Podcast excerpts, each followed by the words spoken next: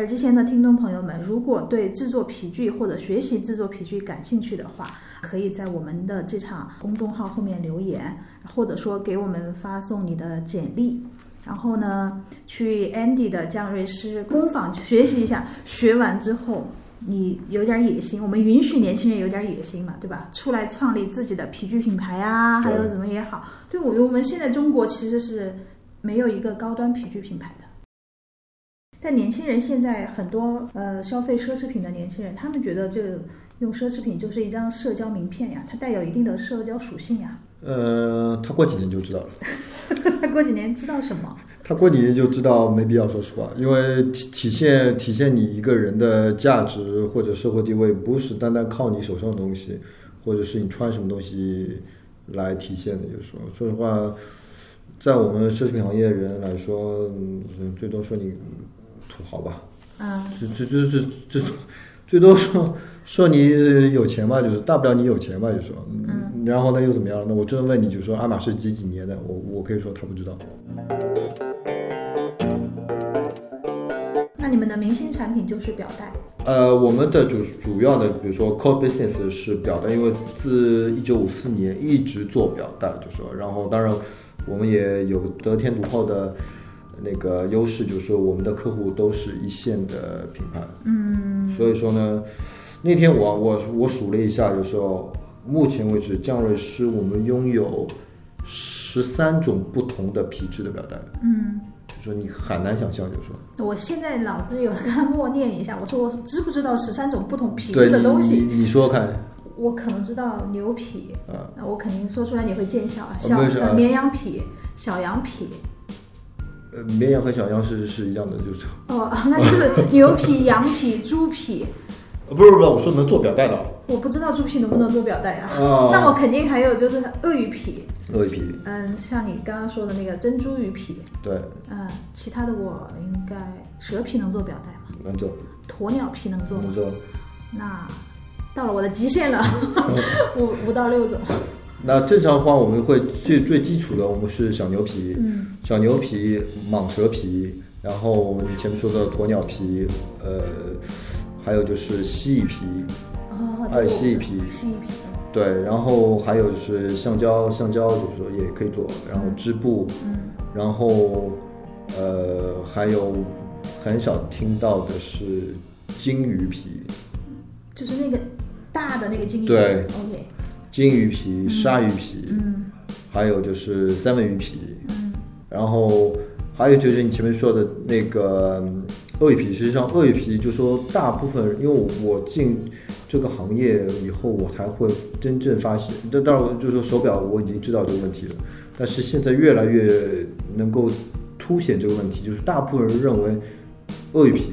就说鳄鱼皮表带，但是他不知道鳄鱼皮。实际上不是一个表带的正规的名称，嗯，因为我们会说鳄鱼皮像 crocodile，像 crocodile 是基本上不是一线品牌所选的材质，然后大部分我们表带我们会我们会选用的是 alligator，也就是说美洲短吻鳄。哦，而且 croco crocodile 是一个鳄鱼的种类，不是 crocodile crocodile 就是鳄鱼，就是鳄鱼，鳄鱼就是说，但是呢，全世界都有各种各样的鳄鱼。品种不一样，不是所有鳄鱼都能做的。对，就说这这不是所有鳄鱼都会被一线品牌或选中做表带的。嗯，就像举举个例子，就说 alligator 就说是美洲短吻鳄。嗯，美洲短吻的特点就是说它的呃纹路比较清晰，一块一块的，就是说大快捷。然后还有呢，就是相对起来呢，它比较柔软。嗯，就是但是你选择比如说尼罗鳄啦这些鳄，相对起来就是说比较硬。而且呢，就是因为尼罗鳄比较凶残，它会它会之间一直打架，所以说呢，你你要找到一个非常完美的尼罗鳄的表带是比较难的事。嗯，所以说呃，一线品牌我们会都会选择 alligator 美洲短吻鳄。美洲短吻鳄。嗯，学到知识了。这个 尼罗就是打架了之后，它皮就伤了嘛。对，代表它卖不起高价。对，就是说，但是呢，我们会看到淘宝上会有买两百块钱啊，几百块钱的。呃，表带基本上都会是呃两两百块钱有可能太夸张了，就八百左右的，就是基本上都会是选用的是尼罗鳄的表带。呃，对就，是那美洲短吻鳄的那种基础价值呢，是在这个八百块钱以上。远远远远贵，远远远贵，就是说。像我们我们的客户的话，他会选择的要求是非常非常高的，就说因为基本上一张鳄鱼皮二十五厘米的这张鳄鱼皮里面有可能，呃，二五二十五二十五就五十了，五十厘米一张鳄鱼皮，那基本上，呃，我们的客户基本上只会做三条三到四根表带就结束了。你们的客户会说我要几张鳄鱼皮，而不会说要我我要几条表带。我们的客户，因为我所指的我的我我们的客户呢是 B to B 的哦呃客 B 户端的客户 B 端的客户，因为目前为止江瑞师主要的客户群，呃百分之应该是八十五，应该还是 B to B 的业务，嗯为主，就说所以说，当然虽然就说你现在跑到呃我们的中国官网，你也可以自主呃定制表带，没有没有没有任何问题，嗯，对。已经有这个业务展开了。那为什么人们会喜欢皮表带呢？因为皮表带，说实话，因为大部分人觉得，哎呀，钢表带，就中国人还是用的比较多的钢表带。嗯。但钢表带有个有个问题呢，就是，呃，当然所有表带都有优缺点啊。嗯。就我先说一下钢表带的优点吧。优点就是你夏天戴，就说相对起来，比如说你出汗什么之类的话，那你擦一擦就结束了。是。还有呢，就是看上去好像比较值这个钱。因为钢表带它其实有时候它代表着一种那种机械产物的美。我我说的通俗一点，我有时候就会看一些德国的纪录片，它就是呃那个播放车床怎么把那个零件转出来，那个东西你会看得入迷，它就是重复操作，然后就就在那么转圈圈啊或者干嘛的，就是你会觉得哇，哦，机械真神奇。对，然后但是呢，钢表带还有个，但是相反呢，钢表带有个缺点呢，就是重。嗯比如说你会戴在手上非常重，嗯。还有呢，就是你会，比如说有些人会有金属敏感啦，啊。你会比如说你戴不好的话，手这边会发红红疹啊什么之类的。还有呢，就是有可能钢表的设计的不好的话，还会夹汗毛。会。对，你说的这个很现很那个实际，经常被被就 好了，对，说。会会会夹会夹汗毛，嗯。就是这这也也是钢表带的弊处嘛。嗯就钢表带我的最好的办法，呃，就说优点就是说你的成本低，就说因为钢表带，说实话，你真的要戴戴戴戴个十年也没问题，说实话。嗯但是相对起来的话，那你你你的配色就少，也就钢钢的颜色。嗯呃，相反呢，就是说鳄鱼皮表带呢，就是说会非常柔软，就是说更让表呢更贴合你的手腕。然后当然，鳄鱼皮还还有就是你可以换各种各样的颜色，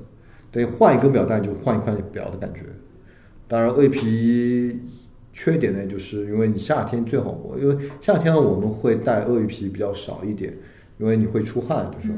出汗的话情况下，就是因为是因为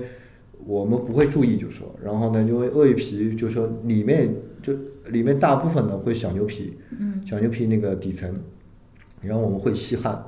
时间一久，呃，久而久之呢，就说，因为就是吸汗，你会会影响表带的组织架构，然后都慢慢慢的会脱胶，然后呢，甚至于其他，就是说你时间不注意啊，或者划一下，有可能会脱线啊什么之类的，然后脱线比较少，很少很少。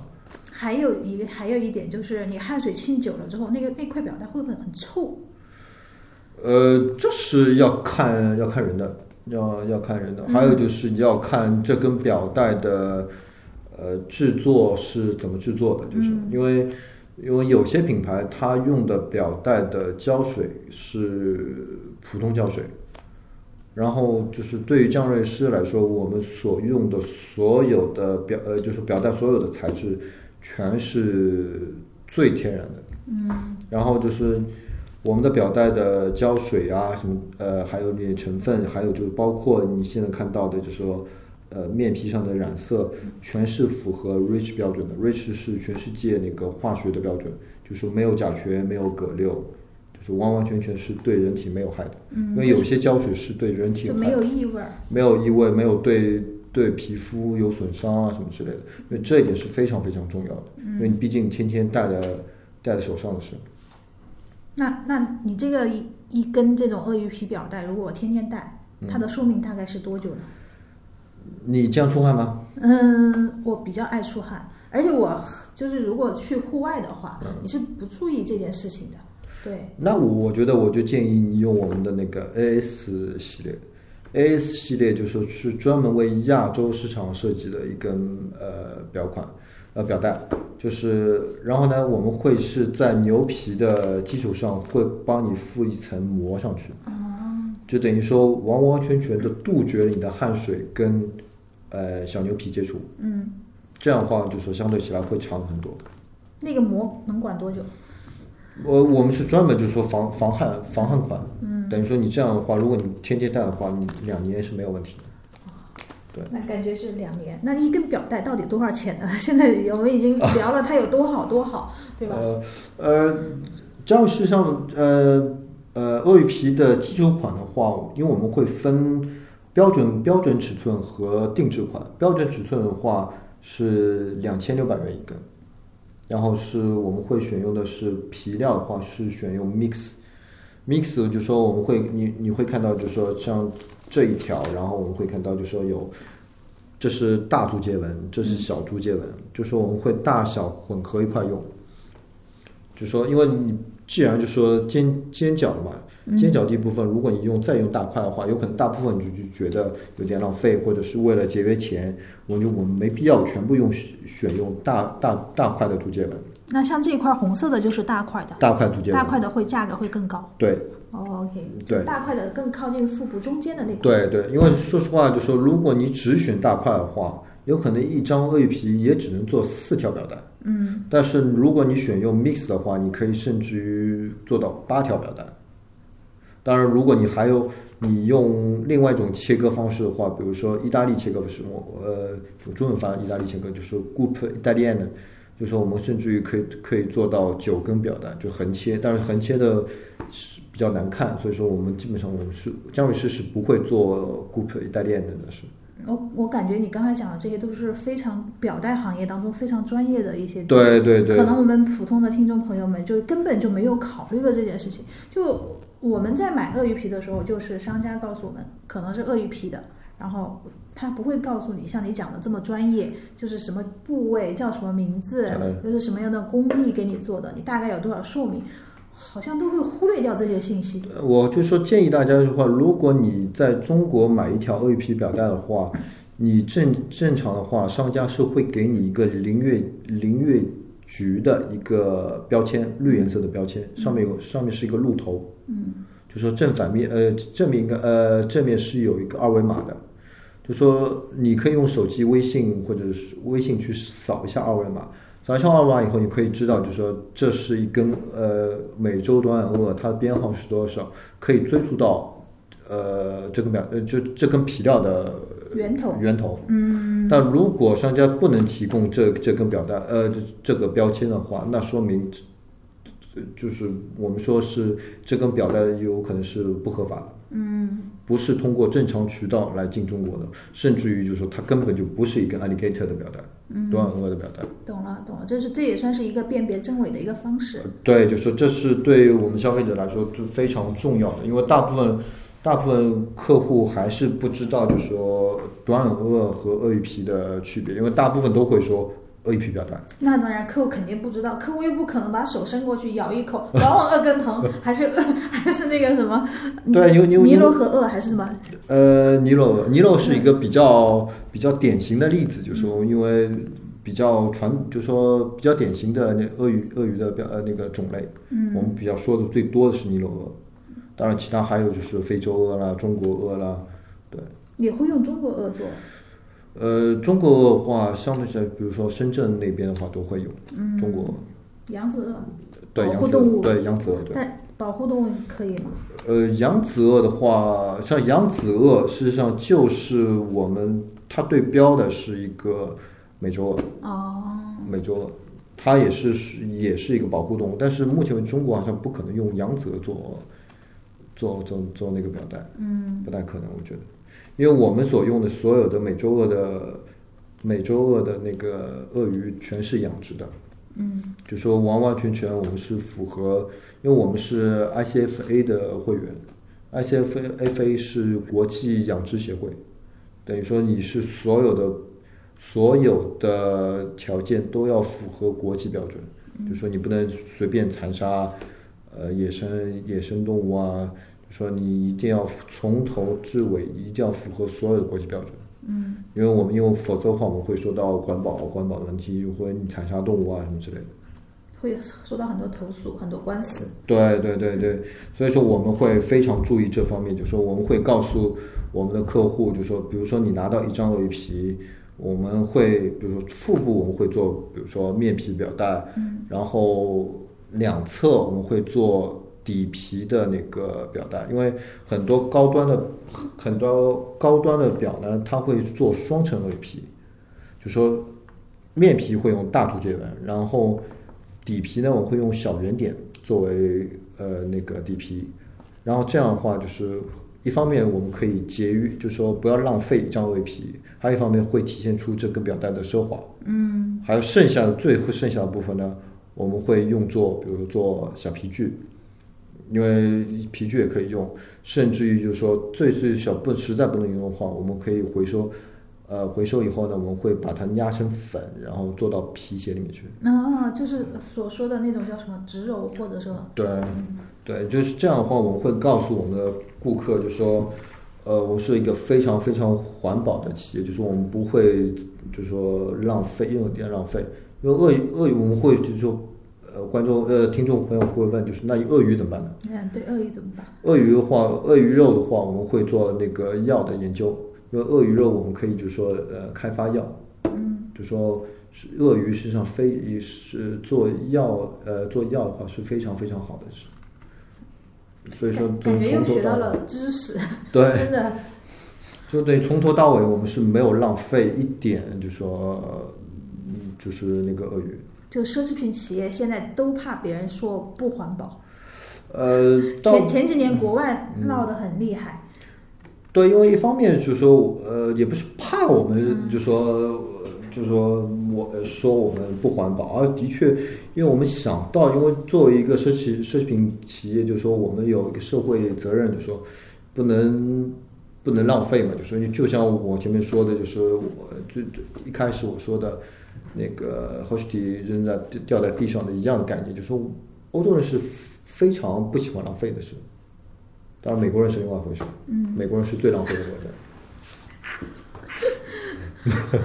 前前面你那个 Andy，你有跟我们说，呃，如果从官网上下单或者是柜台下单，拥有一条鳄鱼皮的表带，可能是要三到六个月。那现在呢？如果你们成呃，你们现在已经有中国公司了，嗯，然后如果下单的话。嗯，中国公司是这样的，就说我们所有的工匠是在法国，当然疫情就说，因为现在这一批的工匠都是在疫情前送出去的，嗯，所以说的话，因为我们都是培养了六个月在法国工厂，然后然后再回中国的呃呃工作的，然后你所有用的东西全是法国进口的，就算你简简单单的一把尺，就说那个标尺，嗯，然后我们都是法国进口的，然后包括工匠他垫在。垫在桌上的一个那个垫子皮垫也是法国进口的，就等于说你从头到尾就在我们在我们中国的工坊里面，你任何东西全是法国法国进口，就等于说你在中国订根表带和在法国订根表带是本质没有任何区别的，唯一区别就是一个中国人帮你做，一个是法国人帮你做，嗯，对，然后我们时间的话，基本上是会在七天之内给你。感觉大大缩减了这个等待的时间耶！就是我我七天就可能现在就是呃，哇，真的是对于现在中国的呃互联网用户来说，买到一个东西能马上收到是非常重要的一个事情。如果当然，如果如果你买我们标准款的话，那就是顺丰一个顺丰的时间。嗯，对，然后如果如果你是纯定制的话，因为如果你可以看关注一下我们的公众号嘛，就是公众号里面会教你怎么量你的表，嗯，表带。因为很多人一开始我也不知道怎么量根表，因为量根表的还是相对起来有点复杂的，就是因为你要量，比如说这里的宽度和这里的宽度。和表盘那个连接的地方的宽度，对，还有就表尖的这里的宽度，嗯，还有就是这里的长度，两端的长度，这两端长度，还有就是表的厚度，还有就是说这。呃，表带尖这里到这第一个孔的距离，嗯，还有孔道呃孔孔孔的那个直径是多少，这些我们都要量。很细致。还有就是你这里扣呃表针的这里的距离，呃就说那个距离也要量。嗯对，还有就是这里针，就说你会看到，嗯，举个例子啊，拿出来就跟表带，就说比如你会看到吧，嗯，就这里和这里的距离我们也要量。哦，就是那个金属扣和那个对。呃和那个本身表上的，那个还有扣的距离。还有金属扣的这里的距离嗯。长呃长度也要量，等于说我我们等于说这是一根完完全全定制的表带，嗯。因为很多很很多朋友就说，比如说我不想买一个标准的，比如说正常标准的是我们标准是七十幺幺零的标准，嗯呃幺零五的标准，但是呢很多比如很多表呢它是七五幺幺零的长度，但是呢你说你七零幺零五也能戴，说实话不不影响，但是很多很多朋友就说他说我不愿意，我一定要跟我原配表带长得一模一样，嗯那这样的话就涉及到定制。嗯。定制的话，那所以说我们要量你准确的数据，那这样的话你才够完完全全的可以用在你的表达上。没有一个很简单的方法嘛，就是说呃，就问客户，你说你戴的最舒服的哪款表带，照着那个量。呃，也不行因为每一款表带都不一样每个表表头的直径什么都不一样。嗯就还有个办法呢，就是说你直接把你表带拆下来寄到我们工坊去，嗯我们帮你量。这是这也是一个最简单、最省力的方法。这这相对起来是，呃，相对起来比较方方便的，对顾呃顾客来说。嗯，那你们现在就是这个一个一个匠人，他一天能制造多少表带呢？呃，我们目前为止，一个工匠资深的工匠的话，他一天能做两点五根表带，嗯。也就八个小时，嗯。就是已经算他当中不做其他事情，对，嗯，两点五根，两点五根，八个小时做两点五个，对，所以说大大家会觉得你感觉要求很高，感觉工艺很复杂。对，你说，但是你你举个例子啊，我现在给你我给你看这根鳄鱼皮表带，嗯，你猜看这个这根鳄鱼皮表带里里面有多少零件？有有多少什么？零件，零件？对，可能就三层吧，就是一个表皮一层，然后后面底底下的这个皮一层，然后中间有一个这种凸出来的嗯垫在中间的，嗯对。但是垫在中间的这个，因为它厚度不一样，可能它分了几段，我只能想到这么多。然后就说降蕊师一根一根一根表带里面，就说包括线啊，里面的用材啊，一共一呃一共有三十多个零件，一个表就是一个表带，二十五二十五到三十个零件。嗯，而且你这边还不还没有金属部分哎，你只是有那个表带上有扣眼儿的那部分。哇哦，难怪是这个。对，哎，那你们 很难想象啊，就是说，那你们有没有自信的说你们的表带其实是比嗯爱马仕的更好？呃，因为我们知道皮皮具大家都说比不生产。爱马仕，阿马阿马仕不生产表带，主要是。万一它有一天要生产了，因为他们我们知道现在因为奢侈品，嗯，大家逐渐在年轻化，对。对吧？它会出现很多季节性的产品，会越来越多。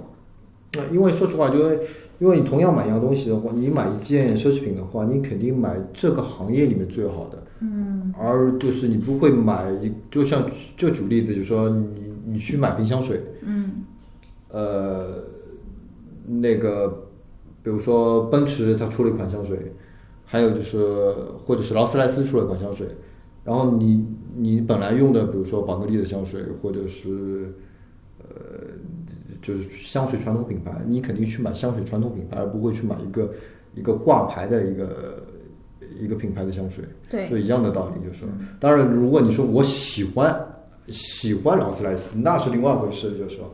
但是你香水这个呃不太合适，我们就知道香水这些劳斯莱斯也好，奔驰也好，它肯定是找代工厂。对，但是爱马仕自己就是生产皮具的，它肯定会自己生产。呃，但是说实话，因为爱马仕它用的皮具呢，就说因为一方面就是爱马仕它的主营业务不是表带，嗯它根本就就不会，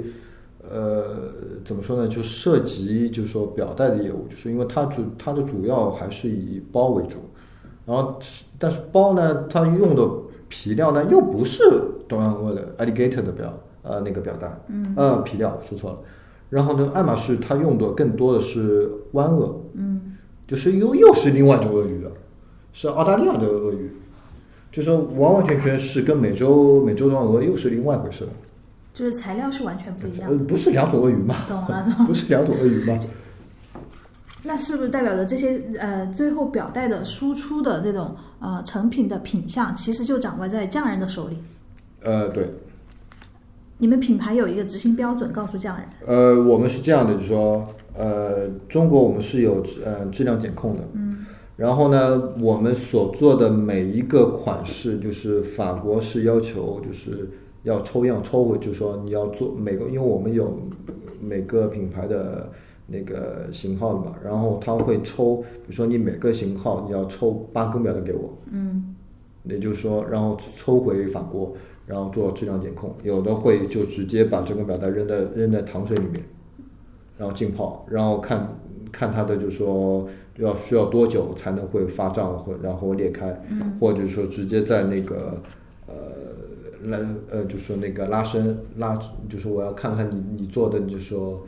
呃，柔韧性啊，什么之类的都会有，因为我们我们会拿出八根表带作为测试，每个型号我。感觉这个测试这个部分有一些什么稀奇古怪的招儿。对，就说非常，因为因为姜瑞师对于就是我们自己的表带的质量检控是非常非常严。其实就是模拟一个使用环境，对，没错。对吧？他比他也不会说一定要火烧什么的，也也呃一般的人也不会拿表带去烤。对，就是因为基本上我们所有的皮料都有都有个指数，比如说 UV 指数，嗯，还有一个就是湿的指数，嗯，就说这些东西还有摩擦指数，就是我们会有个内部的，就是说指数会告诉你，就是这个这这个颜色就是它的 UV 指数是多少，嗯然后能够抗太阳多少，是这样，呃，就是太阳光直射的话是多少，嗯，都会有这样。还有就是，呃，张律师有一个防水表带，防水鳄鱼皮表带，就是真正的防水鳄鱼皮表带。就是我们所谓的防水，就是我们认知的话，有可能是我洗个手，对吧？就是说让手水溅到，呃，那个你您刚才讲的是防泼水，对，就是比如说放到溅到水，然后我们擦一擦就可以了。嗯，但姜老师，我们今年研发了一个可以把表带浸泡在水里一个小时。就是 Andy，我不得不说出一个我特别小白的问题了，嗯 真的，鳄鱼本来就是在水里游的，它的皮应该就是天然防水的吧？但是，但是你要，你说那不是吗？不，鳄鱼是在水里的，嗯，但是里面你你里面的垫层不在水里的呀。哦，你说里面那层 OK，对啊，因为你不能做到完全的那种 对啊。密封，对吧？对，因为因为你就说，比如说这一层是小牛皮，嗯。小牛皮里面就说我们下面还有就说胶水啦，还有就说各种各样的垫层，垫层就说还有环当中里面包括还有环保环保材质，嗯，就说这些东西是不防水的。懂。对，当然就说还有就是说我们鳄鳄鱼皮的话，但你经常浸泡的话，嗯鳄鱼也不会经常浸在水里吧？就说嗯，好的。那你抱歉打断你，嗯没事就你你继续介绍一下你的那个防水。防水的话的话，就说因为我们是针对就是专门喜欢潜水或游泳的客户，哦就说比如说你今天带了一块鳄鱼鳄鱼皮表带，就说然后你要游泳，那你可以带着我们的鳄鱼皮表带下下去游泳。但是这是一个很难想象的，哎，我所有人都觉得，哎呀，鳄鱼皮最担心的就是防水防水的问题。但是姜瑞师今年是研发了一个，就是说你可以潜水的鳄鱼皮表带，但是你潜水时间不能够超过六十分钟。嗯，这是我们对顾客的，就说建议，就说当然你起来以后，你用清水冲洗一下就可以了。就是还能防海水，海水我们知道腐蚀性会比较强一点对。呃，六十分钟一般人好像也差不多了，对。最多六十分钟。但是我听上去已经很厉害了，对六十分钟。对因为平时的表带，像你说的是防泼水、防水溅的那种效果，而不是说浸在水里。对，一个小时。对，这这是就说对于降雷师来说是一个很大的突破，就说算是一种材料上的突破。对，因为目前为止市面上没有一个品牌的表带是可以防潜，就说那个可以潜水的鳄鱼皮表带。嗯，那你就是预测一下这款表带上市之后的销量，或者说反响？呃，目前为止怎么说呢？因为目前为止，我们主要的还是销售的是普呃正常的标准的鳄鱼皮表带，但大部分就是说，因为你要慢慢慢慢的让顾客去，呃，怎么说呢？就是说适应这个阶呃那个防水的，因为说实话，就算我跟你说是防水的，但我想也没多少个真正的顾客，就是说他会真的去潜在水里面潜半个小时以上，就说然后去看看到底有多少防水。嗯，因为大部分能购买鳄鱼皮表带的人，基本上会对表是或多或少会有点爱护的，就是因为他在他脑子已经形成了一个概念，就是说鳄鱼皮是不能泡水的。嗯。所以说，我们主要的推广还是推广就是标准的鳄鱼皮，但是呃防水鳄鱼皮我们会连带的一块推广，就是当然就是比如说主要会放在比如夏夏季啊什么的，因为冬天到了嘛，冬天到了基本上你也不会泡到水里面，就是对。嗯，好的。那嗯，那你们现在呃，我们再聊一聊公司的未来的发展方向。呃，发展方向的话，基本上降瑞师我们会继续扩展，就是在中国的呃瑞士手表客户。嗯，因为就因为我们本来就说我们已经服务了在瑞士百分之七十的将近百分之七十的用户，就是 OEM 客户。嗯，等于说呢，我们在中国呢要陆陆续续来，就说帮助他们解决在中国的呃手表业务呃表带业务。等于说你避免了你问，就说中国问瑞士订，瑞士问法国订，法国订呃做好以后再发给瑞士，瑞士再寄给中国，这个这一这个流程是就是三到六个月，你，逃不了的是。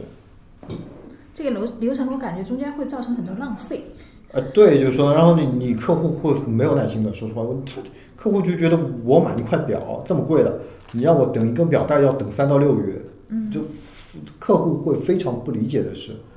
就是说，因为很多客户不知道有 CTS 这件这回事，然后还不就是说也不知道中国和就是国际贸易上面的，就是说关于 CTS 的申请啊、林业局的批文啊，就是会有这么复杂，他们会会认为就是你就跟表带嘛，就说你为什么要等这么久呢？嗯但是他们不知道，就是做一个表带，实际上一个工匠正常一天也撑死撑死也就做三三个表带，撑死了，就这是非常非常熟练的，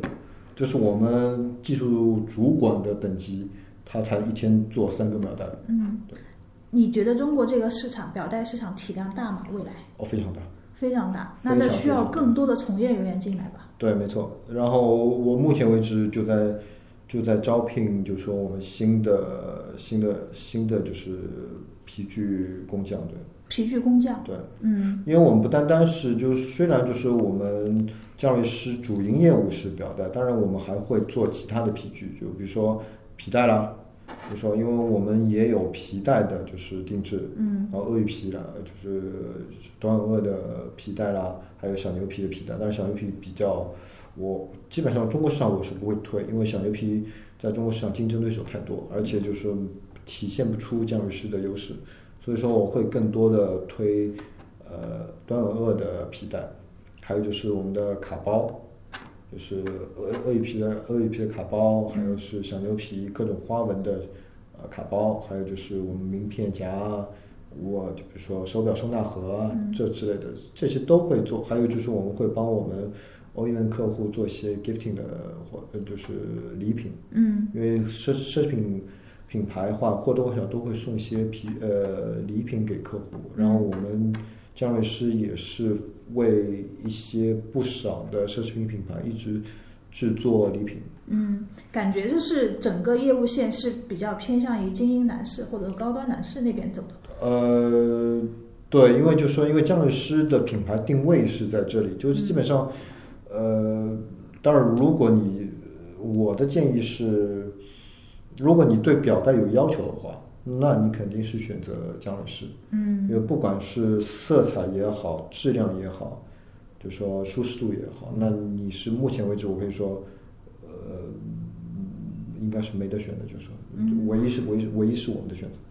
我觉得对一些手工爱好者或者什么来说，就是呃去体验或者了解一下降瑞是呃做表带的标准，其实是蛮好的一个机会的。但是你，我觉得这里就想知道你们对于你们想要的这些工匠的，就是他们的入门门槛有吗？呃，目前为止就是说，张律师如果招招我们工皮具工匠的话，我们有两种工匠，嗯，一种是我们招初级的工匠，也就是说你零基础，零基础什么都不会，什么都不会。刀都不会，不知道皮子是什么东西。对哦，就说我们就说公司内部有一个完整的培训计划，嗯。就从零开始教你，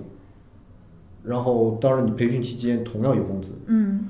然后还有一种就是说你有了皮具的经验了，就说你想再更加深造，那你直接进呃进我们公司，有可能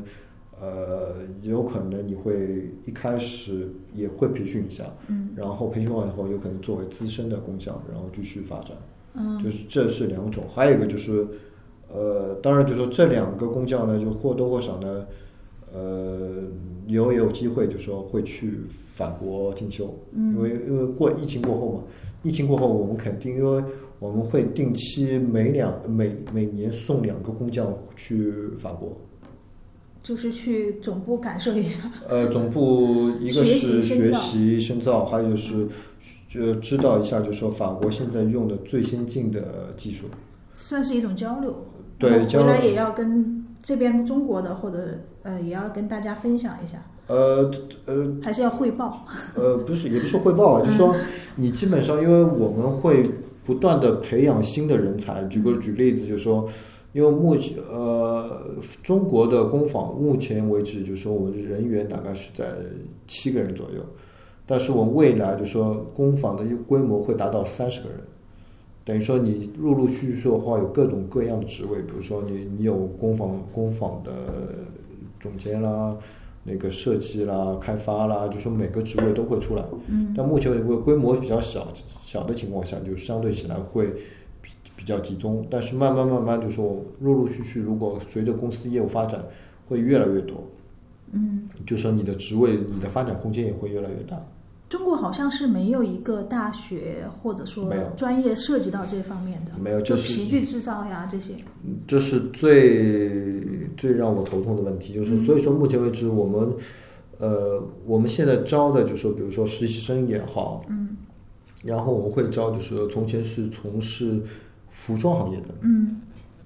呃，就说学校出来的，因为服学服装行业出来的，它也会运用，sorry，呃，它也会运用缝纫机，嗯。因为我们也要，就是说，比如说表带，我们有机缝和手缝，嗯。就说机缝的话，我们会用缝纫机缝，然后手缝的话是用手工缝。嗯，就是说有一点基础工具的操作。对，因为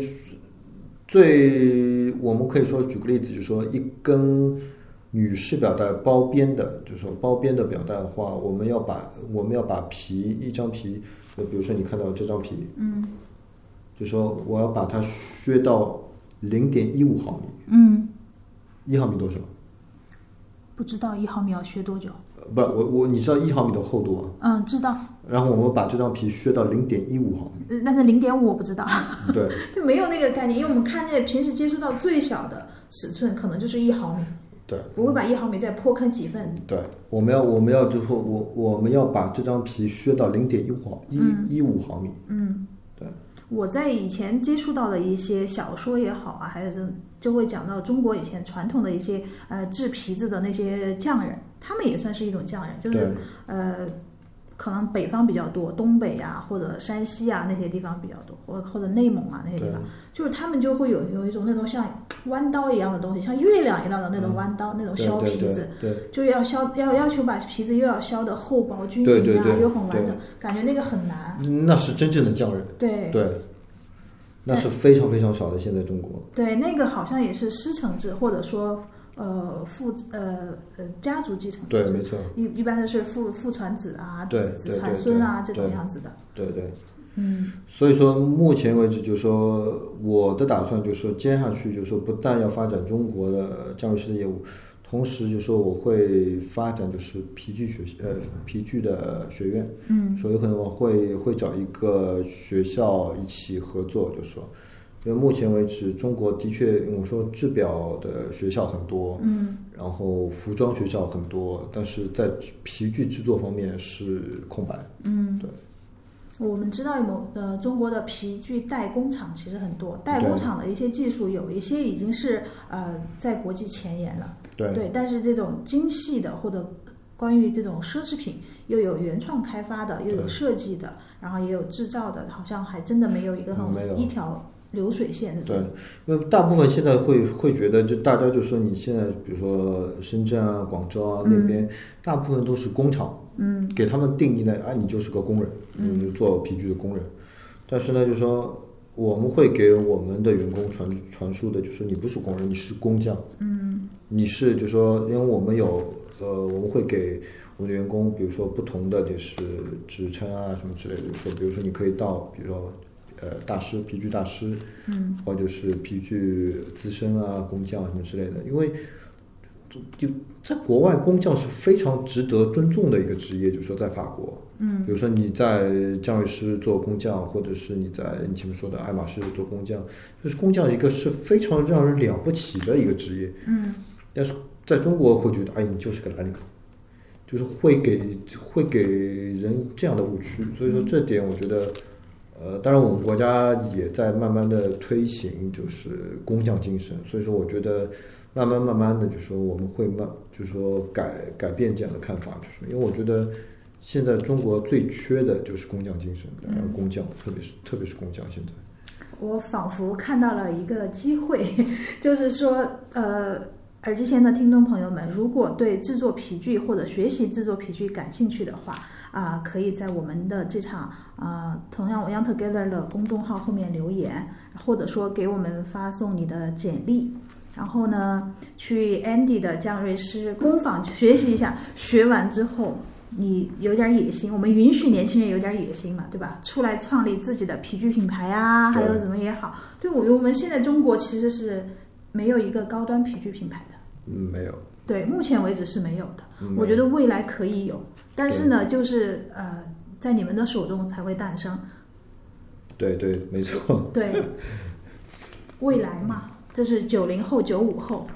呃，maybe 在他们手中零零后啊，的00后 零零后吧，应该是。好的，那我们聊了这么多，就是你呃，Andy，你也在那个奢侈品行业呃工作了这么多年，对，我希望就是能聊一点就是啊、偏个人方面的东西。嗯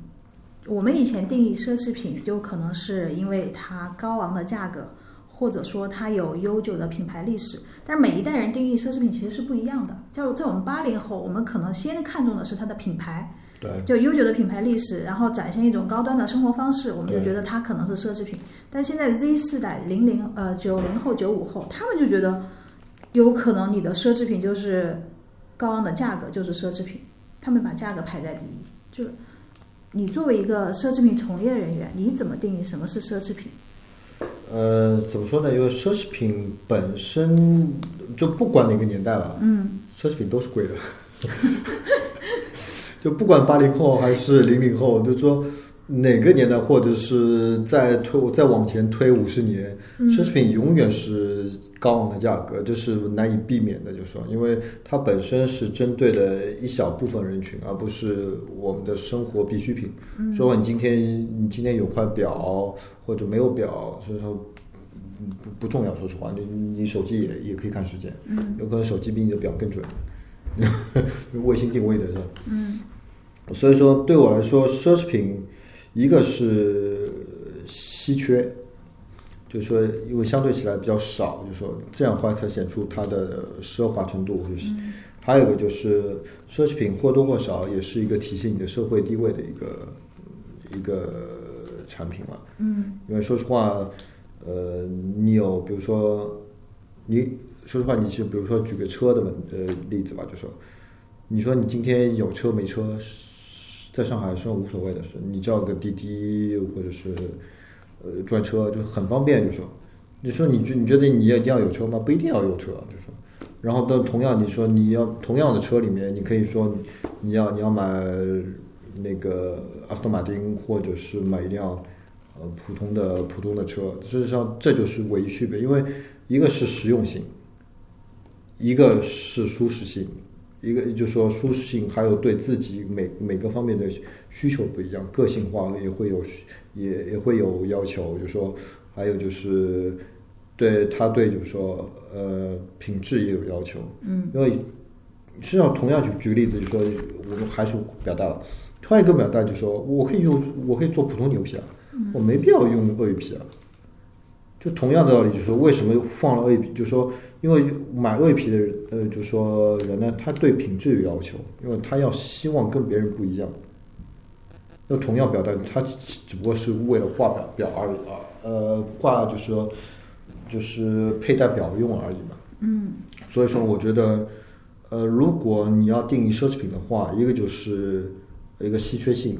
一个就是你对品你是对品质有要求的，还有一个就是你的个性化。因为现在说实话，越来越多的人对品牌不会看特别特别重，而对于就是说买我买这样东西能不能体现我的个性，嗯，这是会来越来越多的事。是，我觉得你说的没错，非常对。大家要有一个情感上的认那个呃共鸣，或者说认可，好像呃越来越重要了这一点。对，就说因为呃，举个例子，就说你比如说买样东西的话，很多人现在不会因为我冲这个品牌，嗯。就说这个品牌我喜欢，我就它东西都好，不一定的事，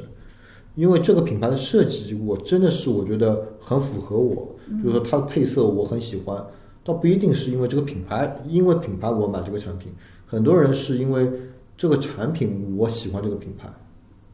就是像现在会越来越多是这个趋势。嗯。因为特别是零零后呃这一代，就是因为为什么就是说呃潮牌会越来越红，就是因为潮牌说实话一开始也不是很有名啊，嗯但潮牌更贴近年轻人的想法，更就是说它的设计更好。当然我我不是说传统品牌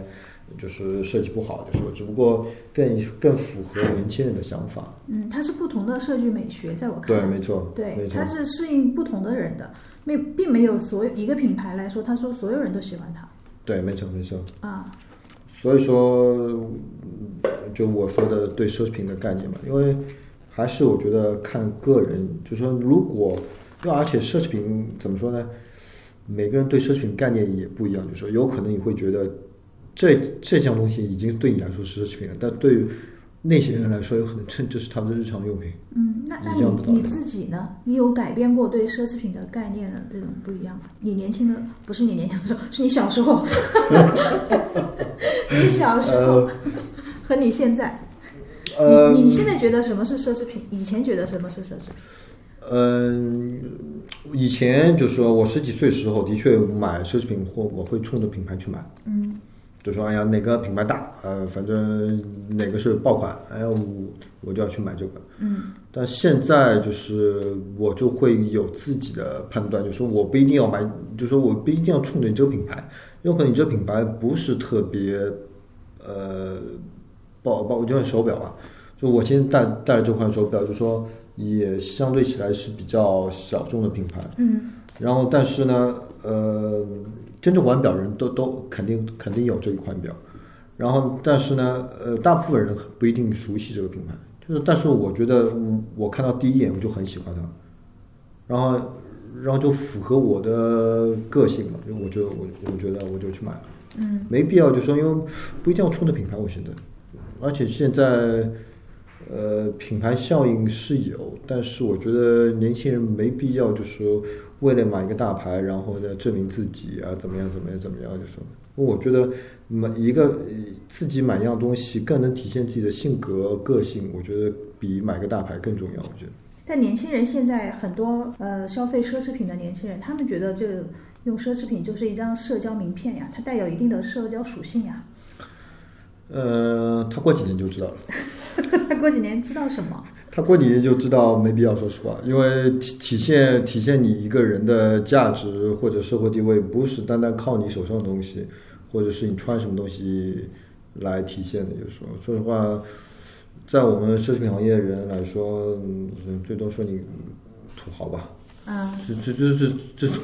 最多说说你有钱吧，就是大不了你有钱吧，就说，嗯，然后呢又怎么样？那我真的问你，就说爱马仕几几年的，我我可以说他不知道。嗯就是很大很多人的很多人的一个现象，就是说不不不就就爱马仕一个比较典型的例子嘛，就是因为，然后很多人就说买了这个品牌，并不知道这个品牌的历史，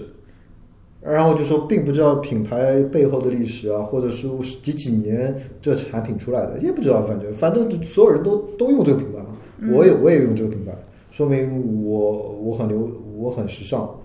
但在在我们做奢侈品行业的人来说，呃，如果你并不知道这些东西的话，就大不了证明你是有钱人，最多了。只是证明你是有钱人。对。但有钱人里面，就是我们会更多的会看你有没有品味，有品味实际上比有钱人更重要，是不是？嗯。那奢侈品高消费的人都是哪些人呢？呃，有钱人，你们不会这么分吧？呃，我们不会这样分，就是说，但是基本上就是说我可以说，能够买得起奢侈品的人肯定是有钱人。我可以说，当然也有的，也有的很多很多人是为了，比如说，呃，比如半年节约钱买下来买一样东西，也有也很多。但是我觉得目前为止呢，在中国有个好的趋势呢，就是说现在的买奢侈品的人呢，他会越来越多的是关注品牌的历史了，嗯，关注品牌的那个信息了，就是不像从前就说啊，反呃只看产品，只看贵，但是慢慢慢慢的，就是说他们会去研究这个品牌了，这是因为我现在呃发现周边的一个现象，我觉得这是一个好事情，就是说。而且就是不会一味的就说看哪个广告多我买哪个，然后更多的现在开始关注品牌的，呃，就说他们会知道，就是说特别是金字塔顶端这些人，他会有自己的看法了，已经就是说，然后自己的呃，就是选择奢侈品的一个观点了，就是不会一味的听别人说，就说。啊，这个东西好，我就去买这个东西，就是。这个算不算品牌的一种就是进化了的销售策略呢？让你，与其我一直在给你硬推销、硬吹嘘，还不如你自己自动的吸引你去研究。你越研究我，你不就越喜欢我吗？你越关注我，你不就越想要我吗？是不是？呃，怎么说？作为一个奢侈品品牌 品牌方，好像我。不太方便说这个问题，好像，因为呃，换个角度来说吧，就说，呃，我们作作为品牌方，就说我们肯肯定是希望，就说我们的顾客，就说买我们产品的时候，他了解我，就说你了解我比我，就说你买我很多东西，但你不了解我，我更开心。因为举个例子，就说，呃，因为我做表带这么久了，就说，然后。我跟从前，因为我也不做表带，所以我不知道。就说，然后我现在跟我几个朋友，呃，包括凯撒聊天的时候，他也说：“哎，他说，张老师，我也我也有啊。”然后几个朋友，像那个，呃，几个手表品牌的高管，就说，也说：“哎，我早就早就嗯订过江瑞诗的表带了。”就说在不过是在中国，在日本啊，或者是有的，甚至于我朋友在。呃，前几年在纽约就订过我们的皮带什么之类的，所以说我我就很开心，就说他们知道，就说降维诗这个品牌，而且而且就是说他说质量是真的好，就是因为基本上，呃，他说玩表，他们跟我说嘛，基本上我们玩表的人都会都会用这个品牌的表带，嗯，对，就是在一个小众的圈子里面，他们已经早先于大众拥有了对这个东西，对，你就知道品牌的价值，对于做品牌的人来说，在这里。对，就是我很开心，就是因为你欣赏的是我质量，就是我的设计。嗯。然后，但是匠师的广告语就是“匠心只为鉴赏家”嘛，因为我们主要是给，就是说能，就是说喜欢鉴赏手表的人，就说然后提供的一个产品。嗯，对。好的，那呃，再跟我们分享一下，就是为什么因为疫情，在全世界奢侈品就呃，因为疫情在全世界很多品牌缩减产量的时候。国内奢侈品销售反而疯狂上涨了，因为很简单吧，你们圈子肯定肯定自己会也会讨论这个事情。因为大部分从前中国人买买奢侈品，大部分我会说百分之七十吧，六七十应该是都是在国外买的奢侈品，但是现在出不了出不了境了，嗯，我没得选，我只能在国内买。这个算一部分原因，对。对，就说我可以说是大部分原因是这个原因，因为我出我出不去，我现在。但是我觉得再过一年，我觉得疫情差不多的情况下，或多或少会有点降温。嗯，会有点降温，因为说实话，因为你现在买买任何东西，你出不去，现在这是个大问题是。所以说的话，呃，基本上我们会说香港，香港现在很多的品牌，它都把自己的旗舰店给关掉了，然后把货全调到中国来了，就是为了更好的服务中国顾客。嗯因为你现在香港你都去不了，现在，嗯所以说的话，呃，中国现在奢侈品爆发是非常正常的一个现象，我觉得。因为以前大家都是出国去买，然后好像是现在我现在是满大街都能看到各种品牌的包了，就这两年特别